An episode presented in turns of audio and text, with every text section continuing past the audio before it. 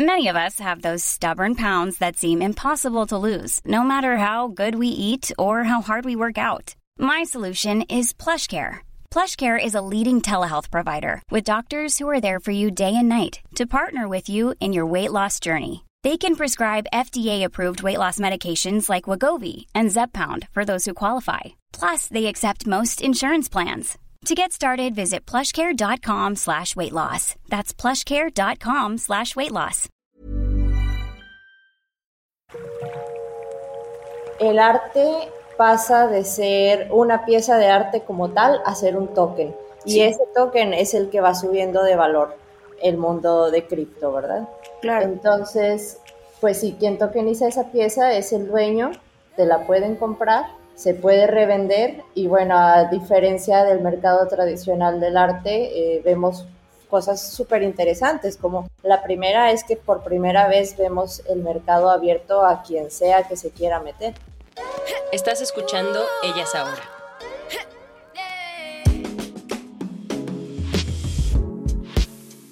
Artista, moralista y diseñadora. Así es Hola Lu, originaria de Durango, México, pero con base actual en Mérida, Yucatán, y también conocida como Luisa Salas. Siempre curiosa por los contrastes y la audaz simplicidad, Lu basa sus obras de arte en el acto de equilibrar recuerdos abstractos, sentimientos y música. Todo ello influenciado por un acercamiento minimalista y moderno a la diversidad de sus raíces latinas. Siempre experimentando con colores excéntricos y composiciones atrevidas, Lu tiene una vista única de la complejidad detrás de lo simple. Esta vez hablamos con ella sobre los O los Non-Fungible Tokens. ¿Qué son? ¿Por qué están revolucionando el mundo del arte y la criptomoneda? ¿Qué tan viable es invertir y crear NFTs? ¿Cuál es la paradoja entre la tecnología y el medio ambiente? Esto y mucho más en este nuevo episodio de Mujeres en el Arte.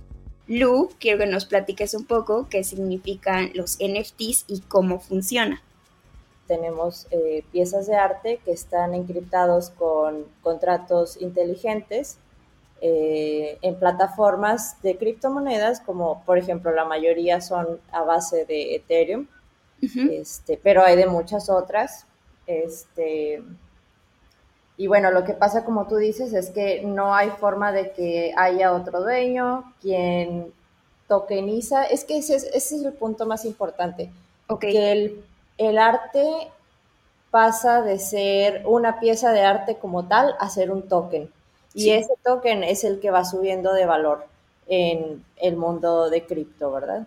Claro. Entonces, este, pues si quien tokeniza esa pieza es el dueño, te la pueden comprar, se puede revender y bueno, a diferencia del mercado tradicional del arte, eh, vemos cosas súper interesantes, como la primera es que por primera vez vemos el mercado abierto a quien sea que se quiera meter.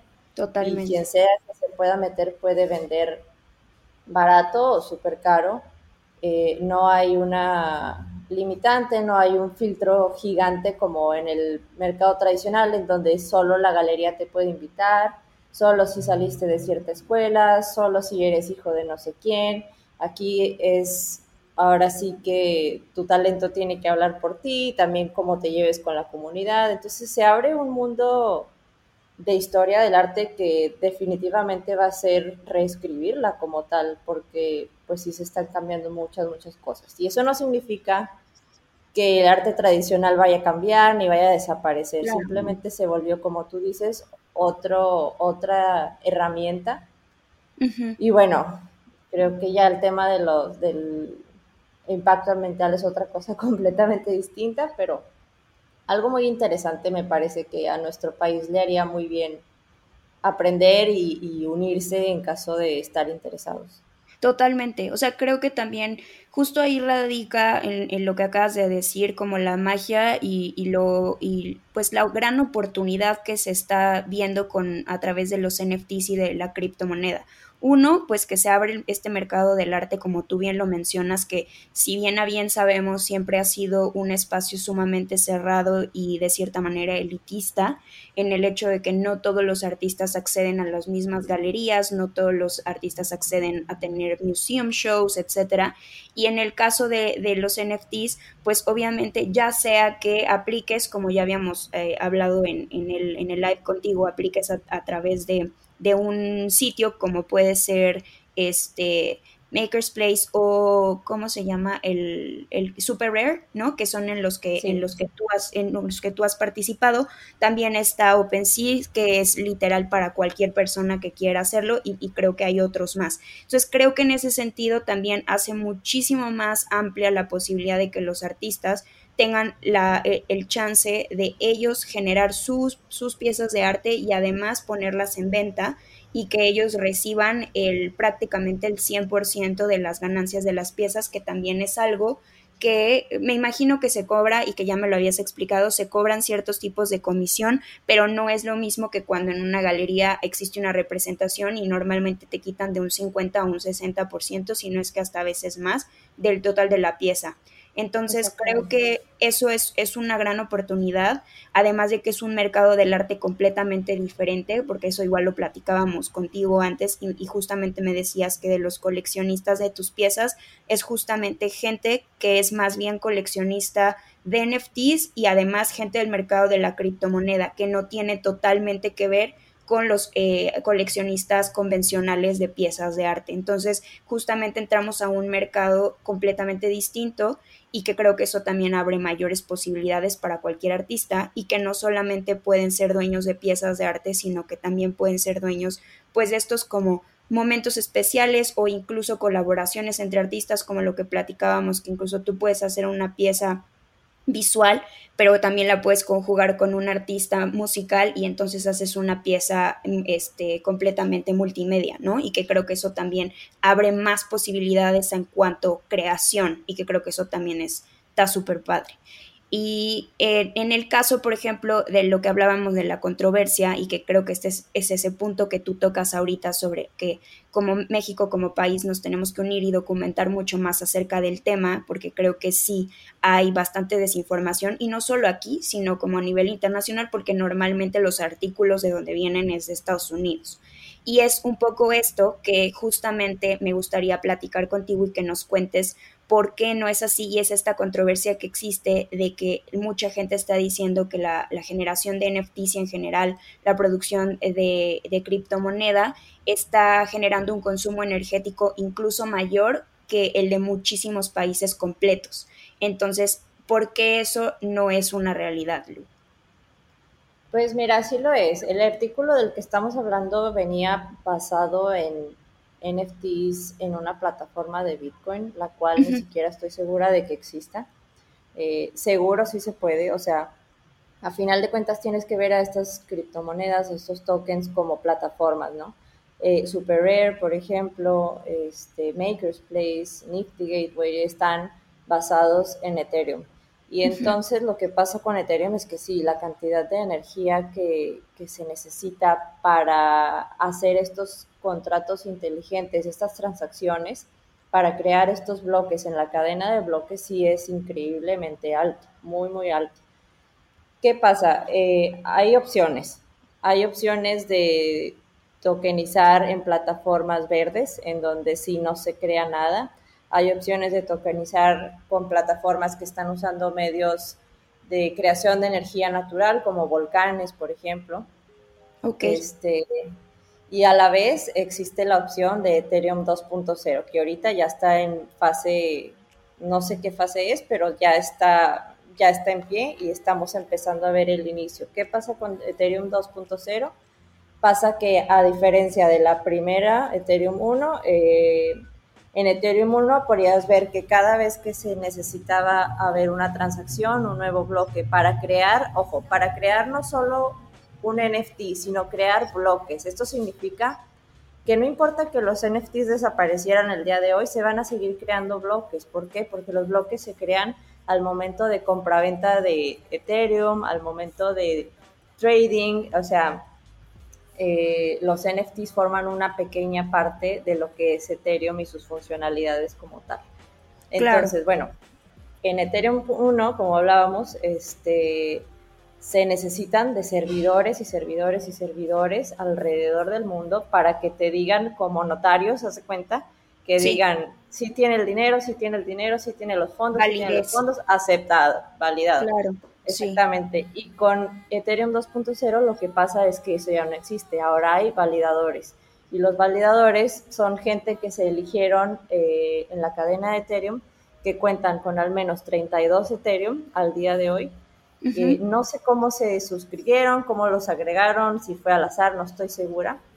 Pero estas personas lo que hacen es que ponen de alguna forma eh, esta cantidad de Ethereum, eh, ¿cómo, te lo diré? Haz cuenta como si lo prestaran para poder hacer estas transacciones, se valida ah, a través de todos estos validadores y listo, ya está, no pasa por ninguna computadora, pasa ahora que ya no va a haber minado, que es lo que contaminaba muchísimo, lo que requería una cantidad ridícula no solo de la energía que producían estos servidores, sino para enfriar el cuarto donde estabas necesitabas cuatro este, aires acondicionados y demás, y ahorita lo puedes hacer, la gente lo va a empezar a hacer desde su computadora y demás, entonces esto cambió por completo. Entonces creo que es importante aprender de cómo funciona Ethereum al 100%. Sí, la, o, la, o la plataforma con la que vayas a trabajar, ¿no? Te digo, todas tienen criptomonedas distintas eh, incorporadas. Exacto, yo creo que también justo es eso lo que dices, o sea, creo que eh, bien, como bien lo mencionas, siempre hay formas sustentables o lo más sustentables posibles desde nuestras literal nuestra trinchera o así, este es de qué manera puedes generar tú estos proyectos o estos, estas piezas de arte de la manera más como verde posible. Y que es súper interesante y me parece una, una información súper valiosa lo que dices que también es eso, que sí es posible y que hay que documentarse para hacerlo. También igual como para que un poco se den una idea de el Ethereum cuánto cuesta o qué es, es un tipo de criptomoneda para, para los que los que no sabemos, sabíamos qué era. Y por ejemplo, un Ethereum equivale más o menos alrededor de 87.500 pesos, más o menos. Eso es como el equivalente en pesos como mexicanos tradicionales. Pero igual y Lu, igual también justo estaría bueno que si quieres decirnos a lo mejor algunos medios o portales de noticias de NFTs o en general de criptomoneda que tú sugieres como para que la gente se pueda comentar y aprender un poco más del tema? Al momento, o sea, al día de hoy, sí se encuentra muy escondida todavía esa información este, ahora sí que quien quiere aprender de NFTs y quien quiere meterse de lleno necesita meterse a Twitter primero que nada, que es ahí donde pasa todo, y Discord. Este, Y ahora sí que quienes están compartiendo todos estos, pues son los mismos programadores, los mismos coders que están haciendo estas plataformas. Y pues, ¿quién mejor que ellos que explicar quién, o sea, qué mejor que quien creó todas estas plataformas explicando cómo funcionan y cómo no funcionan que ellos, ¿sabes? El problema es que todos los artículos que encuentres ahorita, si te metes a Google, pues viene de medios masivos, medios masivos que les encanta, como te decía el otro día, les encanta decir, una foto de JPG se vendió en 69 millones y no puedes hacer nada con ellos. O sea, claro, sí, sí totalmente, sí, sí. Hay otra cara. Es que, pero es que aparte también creo que es eso, como el mostrar todo el tiempo como que el arte tendría que tener una funcionalidad cuando si lo vemos desde el principio de los tiempos en general la compra de lujo o sea se ha ido transformando eh, a lo largo de los años y que o sea, muchas veces no tiene ningún sentido o explicación alguna. Es como, ¿por qué te comprarías también una prenda Gucci que te va a durar un año y que te va a costar 70 mil pesos? Ya sabes. O sea, entonces en ese sentido es como, ¿por qué no existen notas en las que dicen como, esta playera se vendió en 70 mil pesos y se te va a echar a perder cuando te eches unos tacos con salsa?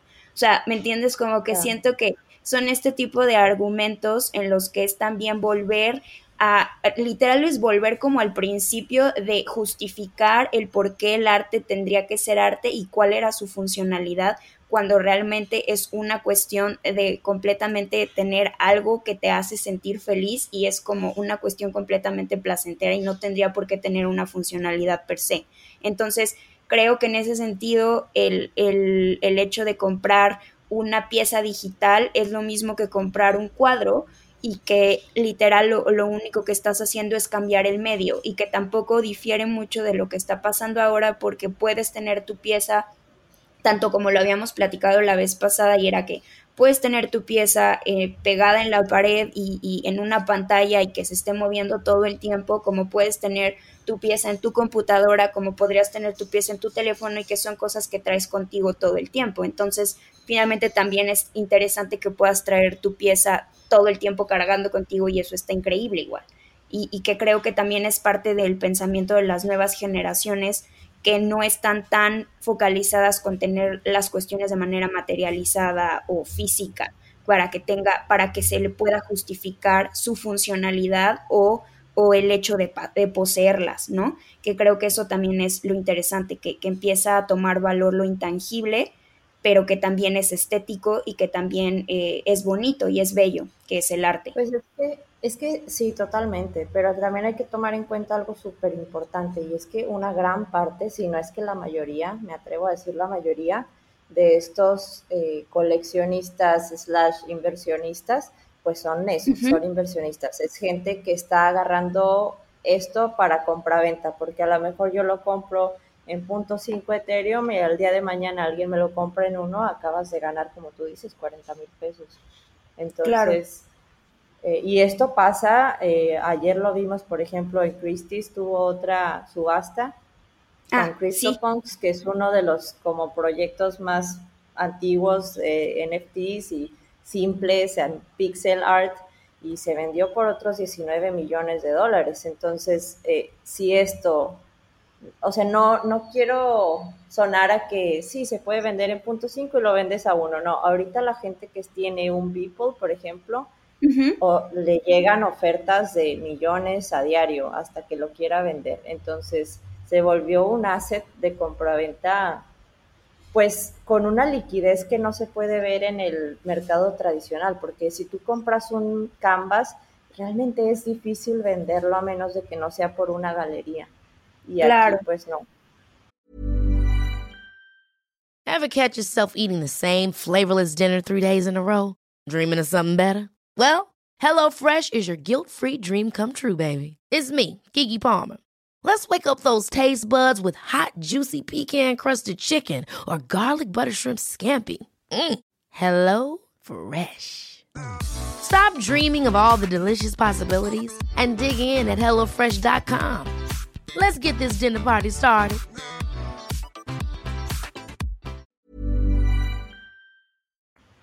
Claro, y yo creo que también lo, lo padre y lo interesante es que esto toma valor porque de una forma un poquito más democrática, si lo queremos ver, y es porque a la mayoría de la gente le gusta, ¿no? Y a la mayoría de la gente es la que está poniendo ese, ese valor en, en, las piezas, además de obviamente el mercado de la gente que lo está consumiendo. Pero creo que eso es más, eso es más interesante porque normalmente también en el mercado del arte la validación viene siempre de un agente externo que, que, supuestamente tiene cierta, cierto reconocimiento o cierta importancia, ¿no? Como una institución o un curador o una galería o una feria de arte. Y aquí es porque la gente lo dice y porque la gente lo está consumiendo y porque la gente lo está comprando. Y que creo que ahí, de cierta manera, esta democratización del arte sí se da en un nivel distinto. Y claro, también tiene que ver con ciertos otros privilegios que tampoco podemos dejar de lado, que es obviamente no toda la población mundial tiene computadora, no toda la población mundial tiene acceso a Internet, aunque la mayoría ya lo tienen, pero sí estamos hablando de una democratización un poco, o sea, un poco, y si no es que mucho más amplia que eh, en general cualquier mercado del arte que es mucho más elevado y que necesitas acceder a él para, para pues realmente formar parte de él. Sí, totalmente, totalmente. El otro día eh, yo sigo a un artista en, Twitter, también está haciendo NFTs y en Instagram. Eh, y él es fotógrafo, me parece, de Marruecos, eh, ha mostrado dónde vive y el otro día, o sea, sus fotos están increíbles. Y tampoco es que esté vendiendo por millones, pero le va bastante bien. Y el otro día subió una foto del equipo con el que está tomando estas fotografías y literal está tomando con un eh, Samsung del 2010 o, menos, quebrado la pantalla así. Y entonces digo, obviamente hay una parte de postproducción, hay una parte donde, como tú dices, hay una computadora y demás, pero si esta democratización se volvió incluyente de gente que antes no tenía chance, pero para nada. justo y chance de vender, que también eso es lo, lo que creo que es increíble, porque muchas veces es como de, mm, no, bueno, nosotros te llamamos, eh, y es como de, esa llamada nunca llega, Y es como de, y que es como de, mm, no, nunca voy a vender una pieza de arte, y ahora es como de, ¿sabes qué? Pues no me quieren vender mis piezas de arte, váyanse a la fregada, yo voy y las voy a ir a subir, y como decías también, es como que es lo peor que puede pasar, que se queda a lo mejor ahí un año en el sitio y nadie la compre, pero también te estás aventando al ruedo de que puede ser que sí pase. Oye, Lu, y entonces a ti, ya hablando como a lo mejor en términos más como del futuro, ¿qué es lo que te preocupa a ti de esto? ¿Qué es lo que te emociona? Eh, ¿Qué es lo que tú sugerirías que podría como generar un, un diálogo y una apertura mayor en México en cuanto al tema, además de obviamente lo que platicábamos de que eh, invitar a todas las personas que quieran aprender del tema que se metan a Twitter, porque ahí es en donde se están informando entre todos ustedes, que son una comunidad que habíamos hablado que eran como de alrededor de 30 mexicanos y mexicanas que forman parte como de, las personas que están haciendo NFTs. Sí, pues quizá ahorita ya somos como 50, ¿eh? ok. Lentamente ahí la llevamos. Y la verdad es que cada vez, sí, y la verdad es que cada vez se une gente con más... Eh, con un portafolio ya más profesional, porque al principio pues sí estaba muy de memes y cosas así. Claro. Eh, entonces, pues si vas en serio, definitivamente creo que vale la pena, como decíamos, o sea, igual y no se vende, igual y sí, pero hay plataformas como por ejemplo Hik et Nong, en donde ellos trabajan en tesos, y lo que pasa ahí fue algo muy interesante y es que todos los artistas se metieron ahí de repente, es plataforma abierta.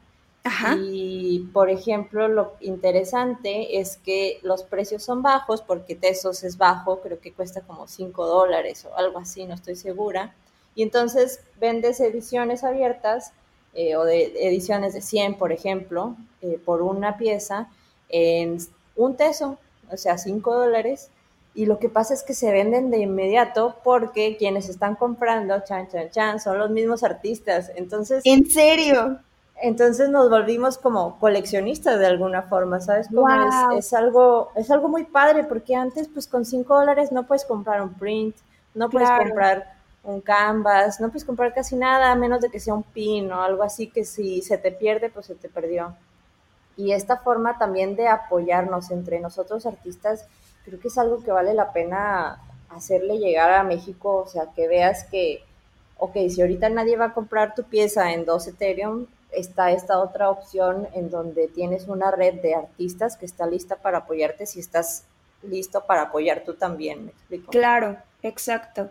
Yo creo que eso es lo que está también muy padre y que es a mí lo que me da lo que me emociona y, y, no sé si a ti también, pero es que es eso, como que creo que también es una comunidad muy solidaria la que se está generando justo porque también son pocos y que creo que está bueno que se impulsen, como tú también lo decías la vez pasada, es como no hay realmente tanto que pensarle para hacer un NFT, o sea, de que siempre era como de, oye, pero ¿y entonces qué estilo es? ¿Con cuál lo vendo? Y tú era como de, hazlo, ¿sabes? Así, solo hazlo, así literal, como el eslogan de Nike, just do it, y, checa qué puede pasar, o sea, igual y sale bien, igual y no, pero por lo menos ya lo probaste.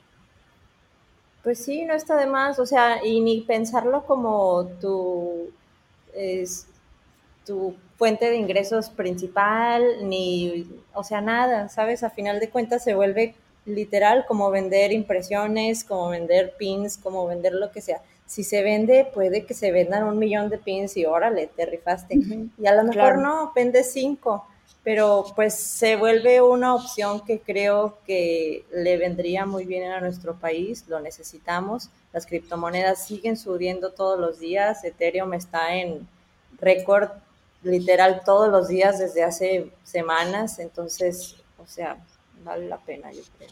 Totalmente. Y creo que también, eh, bueno, o sea, creo que la, la, manera en la que se puede promover y, y, se puede marketear de cierta manera es justo como los recursos que tenga cada artista para vender o autopromover sus productos, como tú lo dices, ¿no? Como cuando vendes un, un batch de, este, de pines o, o, de parches o de playeras, o sea, a través de tu tienda en línea incluso lo puedes promover o de tus redes sociales y yo creo que eso ya va a tener y va a lograr el alcance que, que cada artista pueda pueda lograr, pero creo que eso es súper es, interesante de, de, de, tomar en cuenta que el hecho de que lo puedas hacer, lo puedas promover, eh, tu propio trabajo y que se pueda vender y tú lo puedas autovender, es autogestionarte como artista y creo que eso es lo que brinda esta oportunidad de, de los NFTs. Oye, Lu, y una pregunta eh, que justo me había quedado de la vez pasada, que era como, ya, pon tú, ya tienes tu wallet, que, que, hablemos que el wallet es como este lugar en donde tú guardas tu lana, que es, que es tu criptomoneda, pero ¿y cómo pasas después esa criptomoneda o cuándo puedes pasar esa criptomoneda, en qué periodo, tiempo, cuando tienes ese dinero, a, al, al, dinero o, o el, la moneda que usas en tu país? ¿Cómo es ese proceso? Pues hay de dos, o sea, si tienes, si por ejemplo en mi caso, gracias al cielo, tengo otras fuentes de ingreso, entonces sinceramente yo prefiero no tocarlo, ese, esas criptomonedas, porque pues en menos de un mes se duplicó y, o sea, en vez de tener 100 pesos, al día siguiente tienes 200, o sea, no valía la pena haber sacado 100, ¿me explico? Eh, pero bueno, hay mucha gente que sí está viviendo de esto. Hay mucha gente, he visto en Twitter, que está pagando cirugías, está pagando el, el hospital de los papás, la casa, o sea, todo. Wow. Hay gente que está cumpliendo eh, goals que jamás creyeron haber podido llegar a esta edad claro. por medio de criptomonedas. Y bueno, la forma de sacarlo es que una vez que lo tienes en tu cartera, eh, existen plataformas, por ejemplo, Bitso aquí en México es muy común, de hecho se acaba de convertir en la primera empresa unicornio de criptomoneda en México.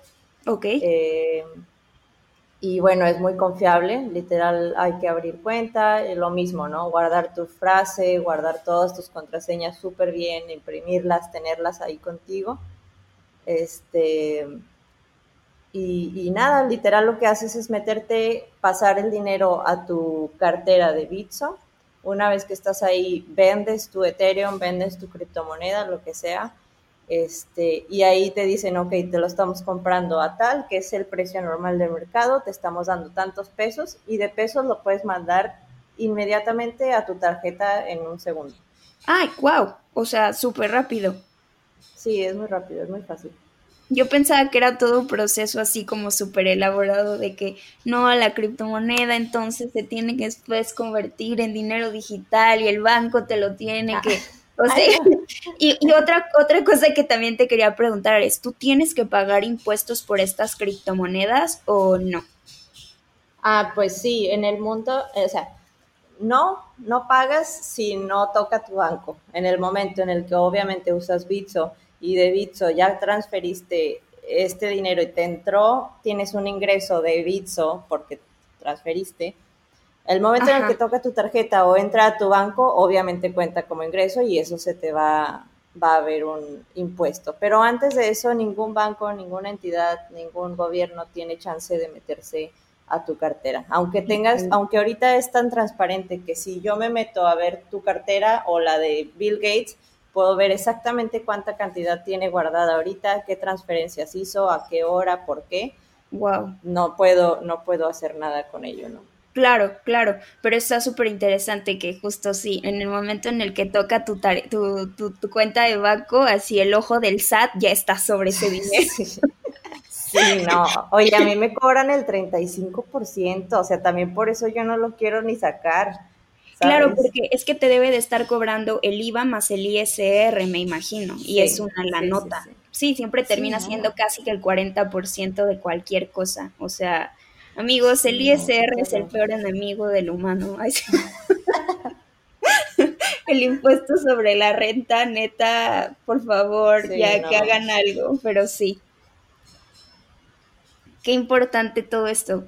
Oye, Lu, pues no sé, igual y a lo mejor si tú quieres eh, ¿hay algo que quieras o platicarnos un poco más o que nos quieras como contar acerca de, los NFTs? O sea, por ejemplo, si un artista eh, quiere eh, empezar, pues literal sería como comenzar aplicando en cualquiera de las plataformas como más... Em, pues sí reconocidas para que a lo mejor te sientas como más validado de qué es lo que estás haciendo y si no, también lo puedes hacer en, en OpenSea, ¿no? Porque me imagino que también para la aplicación de, eh, de Super Rare o de Maker's Place tienes, me habías platicado, creo que sí tienes que pagar como un cierto tipo de, de comisión por pieza, o sea, como, como un fee de entrada, ¿cierto? Sí, me parece que es en todas, ¿eh? o sea, corrígeme si estoy en lo incorrecto, pero según yo en todas pagas eh, por venta, que es alrededor del 10 o 15%, y como decíamos, a comparación de una galería que de repente te pide 50, 60 o más por ciento, pues sí, es, es nada. Este, ahora, pues sí, si ya tienes una trayectoria como artista, si tienes prensa, si tienes eh, colaboraciones con marcas ya un poco más grandes, exhibiciones, creo que sí vale la pena 100% intentar con estas plataformas ya un poco más grandes. A final de cuentas se vuelve como estar con la galería exclusiva de alguna forma. Eh, y los precios suben un poco más, los coleccionistas lo saben. Este, pero si no, pues tampoco pasa nada. O sea, si estás empezando, si no tienes nada de esto y quieres ver la forma, te digo, está la opción de OpenSea, de Rarible, está esta otra opción que te comentaba en Tesos de Hicket Nong, está, por ejemplo, eBay está a punto de tener marketplace de NFTs, o sea, eBay, me explico. Claro, o sea, este, está creciendo, Amazon no tarda. Sí, no, exactamente. Y obviamente se va a filtrar mucho, sí, o sea, sí vamos a empezar a ver, y, y lo de hecho lo, lo vemos ahorita, ¿no? Ese desmadre que había, ese hype que había de comprar lo que sea, todo el precio que sea, como sea, sí se está bajando, sí se siente ya un, un, asentamiento en el que los artistas que van en serio se quedan y, y los que no se empiezan como a alejar un poquito y se empiezan como a rezagar un poco ese espacio entre los que van en serio y los que no. Entonces, bueno, recomiendo que si el arte es lo tuyo o es lo que quieres hacer, pues irte en serio. Y irte en serio, creo que los NFTs van mucho de la mano con la comunidad, lo cual es algo muy interesante a comparación del arte tradicional, eh, que es como, como decimos, ¿no? O sea, ¿quién conoces? ¿Quién te conoce? Y listo. Y acá realmente es una red social, Twitter, en donde vas y pues hay que ser chido, así, hay que ser chido y lo que aprendiste hay que pasarlo a quien no sabe y hay que preguntar y hay que ser pues comunidad como tal, ¿no? A final de cuentas, los coleccionistas, inversionistas que están fuertes en el mercado ahorita son personas y te lo hacen ver y están abiertos y son personas súper normales, ella no se vuelve de que el viejito snobby así de museo, ahorita ya son personas que están en su casa con su familia normal y tienen muchísimo cripto porque en 2017 compraron, no sé, mil pesos, o sea, mil dólares, no sé, y ahorita tienen muchísimo más. Entonces, pues nada, creo que es importante tener una buena relación eh, saludable tanto con otros artistas como con estos coleccionistas eh, al final de cuentas, como te decía el otro día, mantienen un poder súper alto eh, y hasta peligroso de, tenerle un poco ahí de cuidado estos coleccionistas porque ellos son los que definen al día de hoy eh, tu precio en el mercado. ¿Y a qué me refiero con esto? Este, o sea, si compran una pieza tuya, vamos a decir que te fue súper bien, te compran una pieza en 10 Ethereum, hiciste la venta del año, lo que sea, esta persona le caíste mal, dijiste algo que no era, se pelearon, algo, y esta persona decide revenderlo en punto .0001 Ethereum, tu valor baja a punto .001 Ethereum. Entonces, wow, sí, sí. es como sube o baja dependiendo de cómo lo vendan. Sí, de, obviamente tampoco vas a estar ahí como kissing ass. Sí, no, no, eso no se trata, pero igual como dices, tener una relación pues amable. Exactamente, sí, pues como la vida normal, ¿no? O sea, ser, ser tú mismo, ser buena onda, eh, no andar ahí solo por la venta, o sea, se nota cuando queremos vender algo y a nadie nos gusta que nos vendan.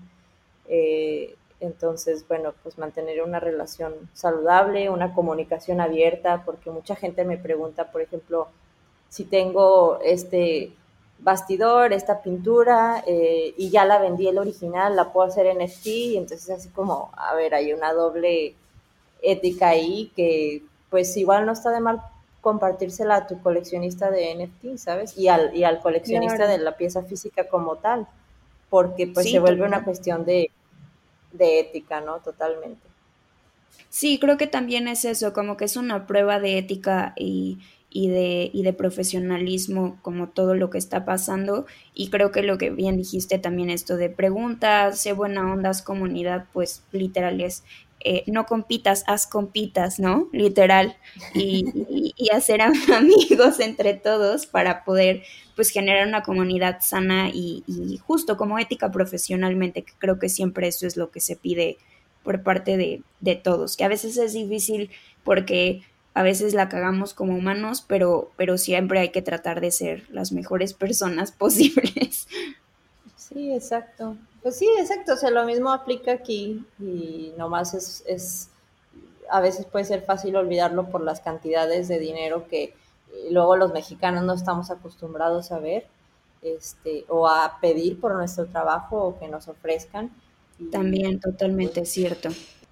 Y pues nada, el dinero no va a cambiar ni tu estilo, ni tu buena onda, ni quién eres, ni nada. ¿no?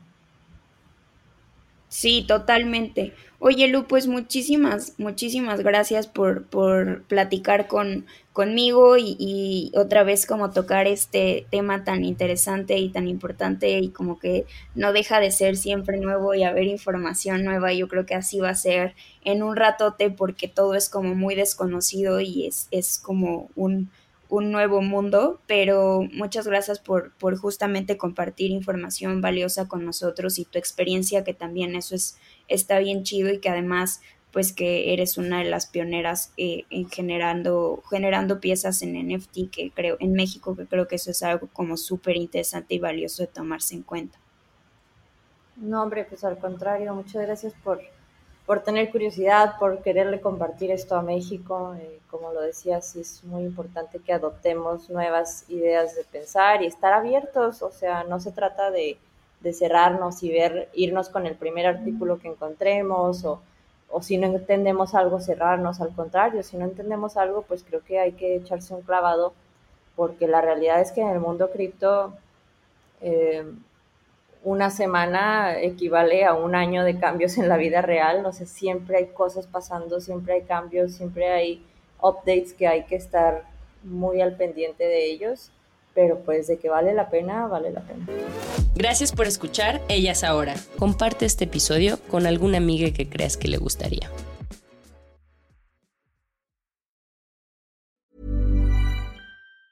Ever catch yourself eating the same flavorless dinner three days in a row? Dreaming of something better? Well, HelloFresh is your guilt-free dream come true, baby. It's me, Kiki Palmer. Let's wake up those taste buds with hot, juicy pecan-crusted chicken or garlic butter shrimp scampi. Mm. Hello Fresh. Stop dreaming of all the delicious possibilities and dig in at HelloFresh.com. Let's get this dinner party started.